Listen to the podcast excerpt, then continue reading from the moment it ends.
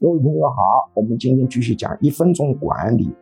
多数企业约百分之二十的员工偷东西，在素质比较高的企业当中，员工偷东西呢数量是比较少的；在偷出去东西没有用的企业里头，员工偷东西也比较少的；在难偷的东西当中，员工偷东西也比较少的。如果一个东西比较好偷，而且拿出去可以换钱。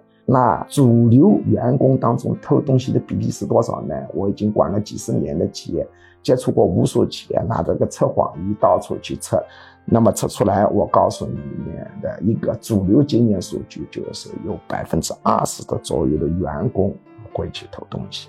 那么偷的天数是多少呢？一般呢假定他在这里工作三百六十五天。大概他会有一百天左右会产生动机，想把东西偷出去，但是会不会偷，取决于你的检查系统威慑力高不高。所以，我们很多老板他是不知道的。